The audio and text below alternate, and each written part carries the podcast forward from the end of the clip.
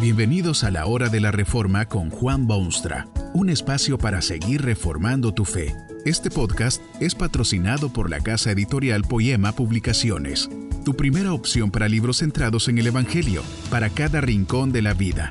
Para ver los nuevos libros de este mes, visita nuestra página www.poema.co. Ahora escuchemos a Juan Boonstra con el programa de hoy. Míralo. Dalila, míralo, no apartes ahora tus ojos tan bellos y fogosos de esas facciones distorsionadas y esos labios que tiemblan de miedo y de ira. Míralo, Dalila infame. Alguien te ha llamado reina de la infamia, y creo que buena razón tenía de bautizarte con semejante epiteto. Eras, eras infame hasta decir basta, Dalila, infame, reina de la infamia.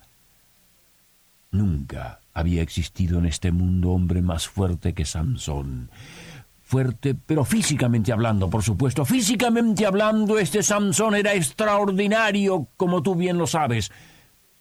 Ya desde joven había sido destinado por Dios para afligir y molestar y hacerle la vida imposible a los filisteos.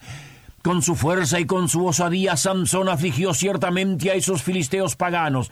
Dios le dio fuerza tal que joven aún mató un león como si fuese una mosca, y luego destruyó filisteos con el solo fin de apoderarse de sus ropas.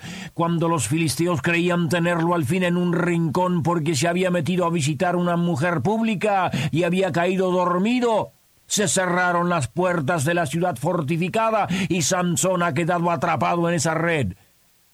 Pero a medianoche se levanta el feroz Sansón, se dirige a las puertas de la ciudad y arranca los postes de las puertas y arrastra todo ello hacia la cumbre del cerro. Los filisteos no saben qué hacer con este monstruo muscular y este hombre de fuerza incontrolable.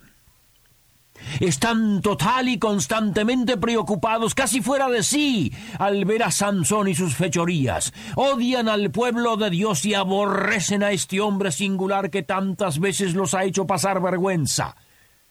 Pero es que Sansón tenía un pacto hecho con Dios. Dios le había dado esa fuerza inaudita mientras se mantuviese fiel a él y mientras demostrase esa fidelidad manteniendo largo su cabello y no permitiendo que navaja le quitase su pelo. Sansón se enamoró de ti, Dalila, perdidamente enamorado.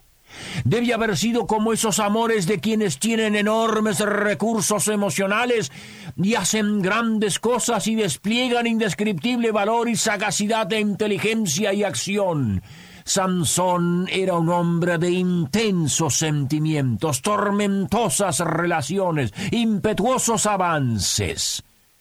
Pero ahora el valiente y poderoso y temido mortal ha caído en las redes del amor, redes que tú, Dalila, le tendiste con sutileza y delicadeza el hombre que arrancaba portones y destruía filisteos, ahora se ha transformado de tigre en corderito. Yace a tus pies como si fuese un perrito, un cachorro sin dientes.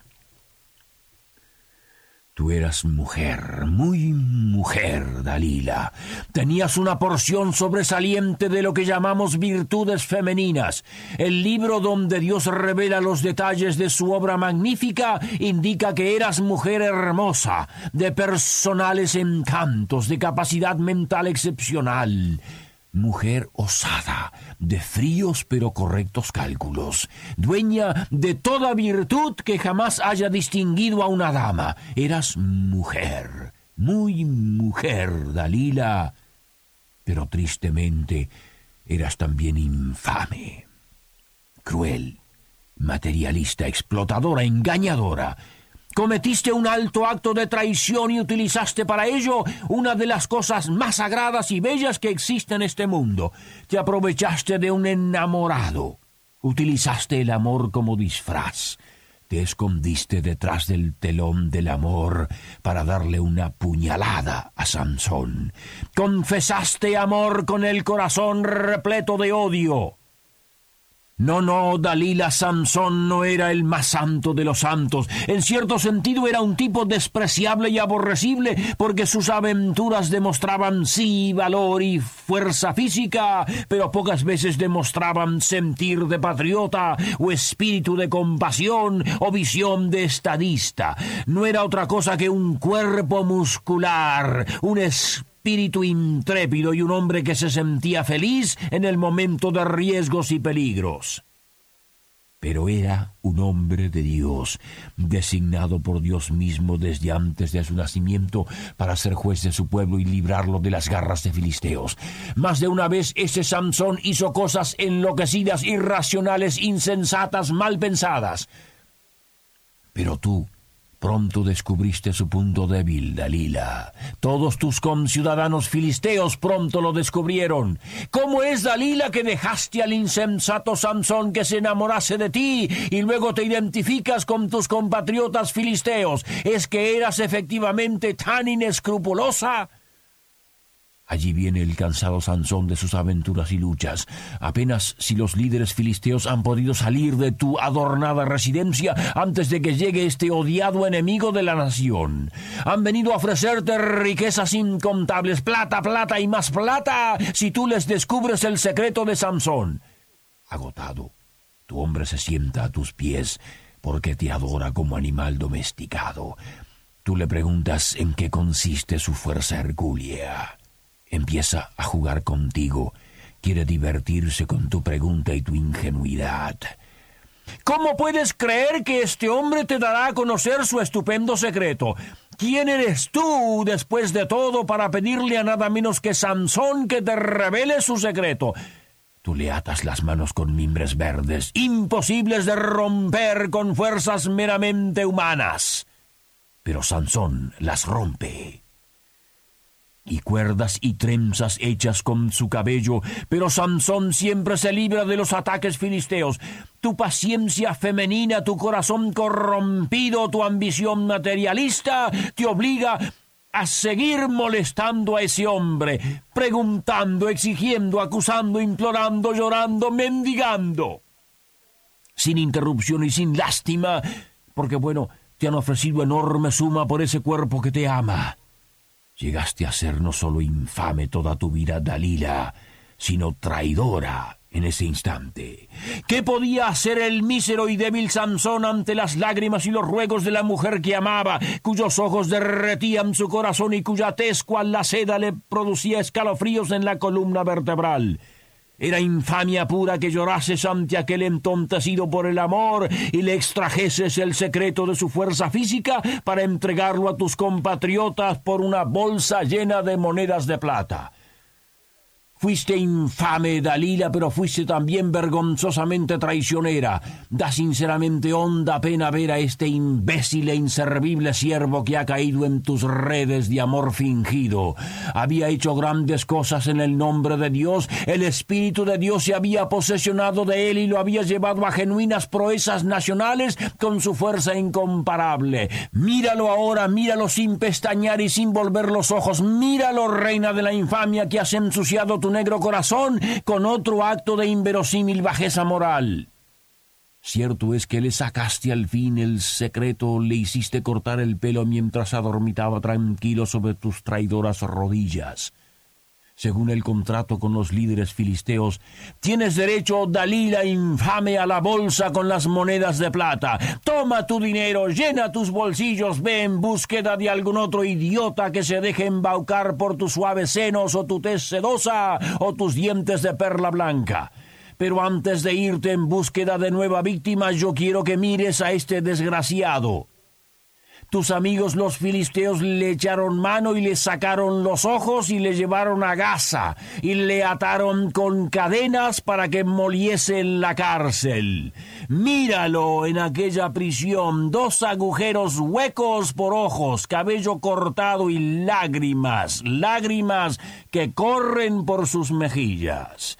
Míralo atado como animal de carga a un molino para que diese vueltas y vueltas día tras día. Míralo cuando lo sacan a la fiesta de borrachos filisteos que danzan y patean y ofrecen sacrificios a su dios Dagón, como si hubiese sido ese dios inmóvil que les entregó su enemigo Sansón. Fuiste tú, Dalila infame, que traicionaste su amor y le vendiste a estos salvajes por unas míseras monedas de plata.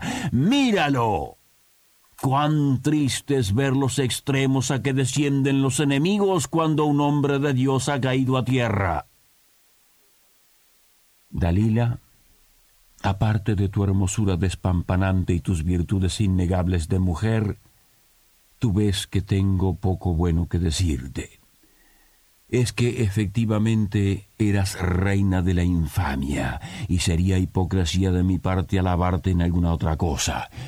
Sí quiero decirte una cosa más que es de tremenda importancia. Tu acto de traición, cometido sobre tus propias rodillas, solo puede compararse con otro acto de traición que se cometió siglos después en un obscuro huerto de Palestina. Esa vez era nada menos que el Hijo de Dios que fue traicionado. Allá va el traidor contando y recontando sus monedas malditas como si fuesen sus laureles de gloria. Las cuenta de nuevo como si quizá no tiene todo lo que se merece. Su negrísimo acto solo puede esconderse por las tinieblas de la noche. No hay conciencia, ni mente, ni corazón que pueda jamás apagar las llamas de semejante fogata. Las llamas que brotan de su alma son llamas infernales.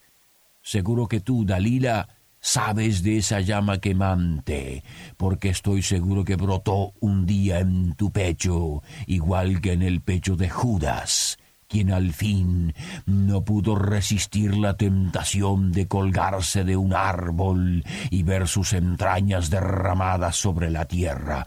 Actuó como infame y como infame murió. También moriste así tú, Dalila Quiero que tú sepas, Dalila, que aquel que Judas vendió por treinta piezas de plata volvió de la tumba y es hoy salvador de todo pecador que se arrepienta. Estoy seguro que si una Dalila moderna, algo tan infame como tú, se arrepiente, este Jesús le dará perdón. Porque bueno, tu Sansón era humano y fue muerto, pero Jesús es divino y vive para siempre. Que este mensaje nos ayude en el proceso de reforma continua según la palabra de Dios.